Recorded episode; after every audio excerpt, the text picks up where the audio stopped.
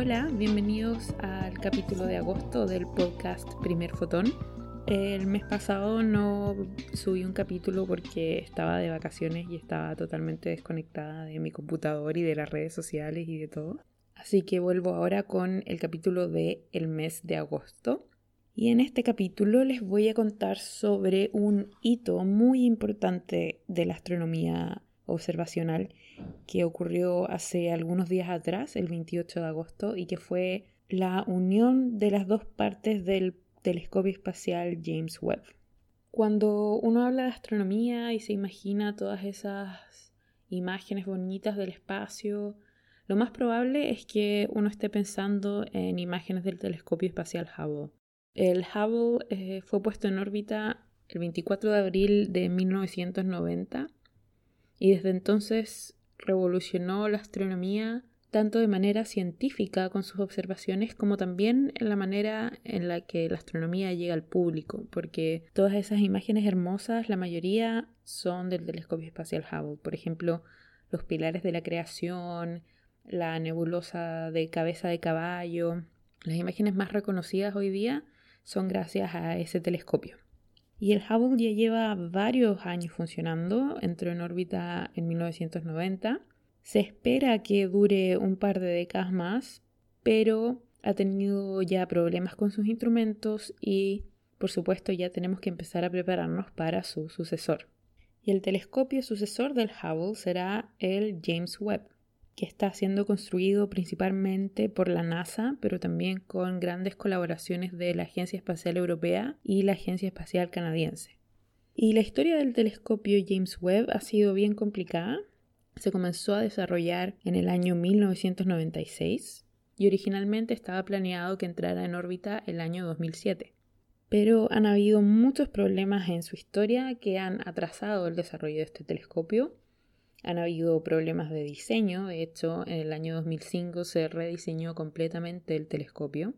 También han habido dificultades al adoptar nuevas tecnologías. Este telescopio está usando instrumentos que son lo más moderno que se tiene hasta este momento y por supuesto implementar todas esas tecnologías trae mucha dificultad.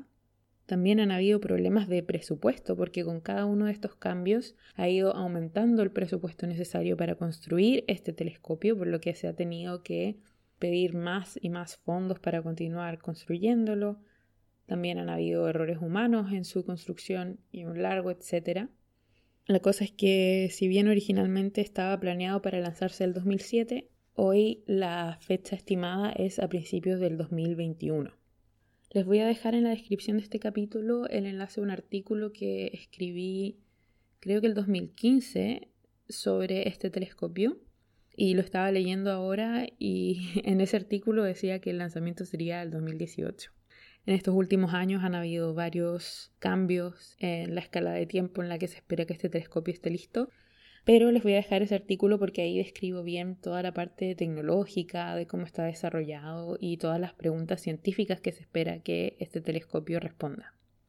Pero lo que pasó este día 28 de agosto, como les decía, fue que las dos partes del telescopio se unieron por primera vez.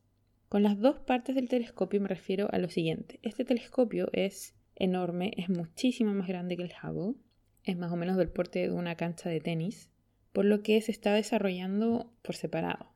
Las dos partes son primero lo que se llama el telescopio, el Webb Telescope, que es la parte del espejo, que es tres veces más grande que el espejo del Hubble, y la parte también que contiene los instrumentos científicos que van a estar tomando los datos utilizando este espejo. Esa es la primera parte. El Webb Telescope es el espejo más los instrumentos científicos. Y la segunda parte que es lo que se llama la spacecraft o la nave espacial, podríamos decir. Es la parte que maneja la navegación y también el sun shield o el escudo solar, que va a ser literalmente un escudo que va a proteger a los espejos y a los instrumentos científicos de la luz del sol para mantenerlos siempre a baja temperatura. Así que las partes son, de nuevo, el Webb Telescope, que es el espejo más los instrumentos, y la spacecraft, que es el sistema de navegación más este escudo solar. Y por primera vez después de más de 20 años de trabajo en estas partes por separado, el 28 de agosto fueron unidas por primera vez, en un hito muy, muy importante en el desarrollo del telescopio espacial James Webb. Por supuesto que todavía queda trabajo y quedan varios desafíos. En primer lugar, las partes se unieron mecánicamente, pero ahora viene el momento de unir todas las conexiones eléctricas entre las dos partes. Y también se debe probar cómo las dos partes en conjunto aguantan el tipo de movimiento tan fuerte al que van a ser sometidas en el despegue. Las partes ya han sido probadas por separado, pero eh, ahora es necesario probar cómo funcionan las dos partes del telescopio juntas.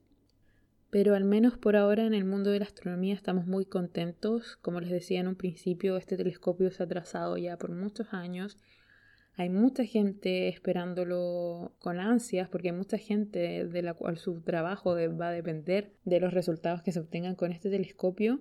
Así que este hito es muy importante para la comunidad astronómica y esperamos que el desarrollo de este telescopio siga viento en popa y sea lanzado al espacio en su fecha programada a principios del 2021. Y espero entonces también estar compartiendo con ustedes la noticia de el lanzamiento del telescopio espacial James Webb. Muchas gracias por escuchar. Los espero como siempre en primerfoton.cl y en mis redes sociales en Facebook como Primer y en Twitter como arroba. Los que me siguen ya habrán visto que en las últimas semanas he empezado nuevamente a compartir los pasos de la Estación Espacial Internacional. Estoy también preparando los posts de eventos astronómicos para observar durante septiembre, así que estén atentos a todas las redes sociales de Primer Fotón. Muchas gracias nuevamente por escuchar y hasta el próximo capítulo.